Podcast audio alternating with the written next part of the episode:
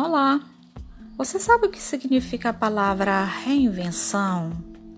E a palavra subversão? Bem, hoje nós abordaremos essas duas palavras em uma perspectiva bastante diferente.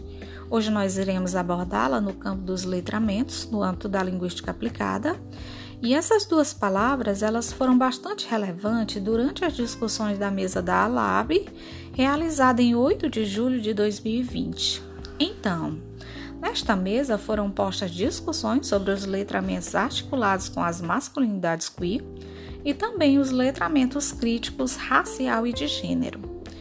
Na primeira perspectiva, foram explorados os letramentos de masculinidades queer no enfrentamento das violências continuamente produzidas e reproduzidas por masculinidades bélicas.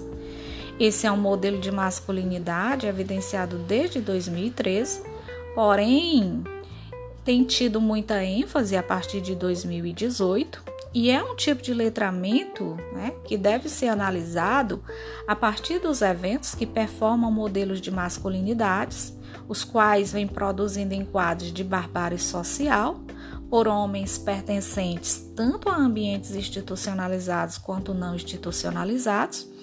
E de certa forma, nós podemos entender essas masculinidades, né, como repertórios plurais que performam experiências e vivências masculinas no mundo social.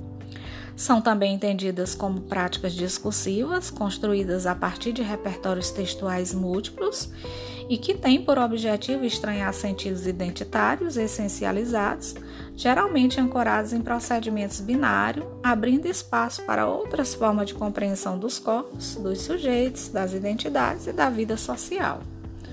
Na segunda perspectiva, as discussões se voltam para o letramento racial e de gênero crítico, e, a partir do conceito de letramento de Soares, 1998, em que a autora propõe letramento como um conjunto de práticas de leitura e escrita que resulta de uma concepção sobre o que, como, quando e por que ler e escrever, nós podemos interpretar isso como uma possibilidade de escolha para outros tipos de letramento. Então, escolhe-se a fotografia como um tipo de texto gestual e imagético que pode abrir espaço para a leitura dos corpos negros na perspectiva do olhar político na sociedade. É uma reflexão que vai além da codificação e da decodificação, nos possibilitando entender gênero e raça como uma prática de ler o mundo.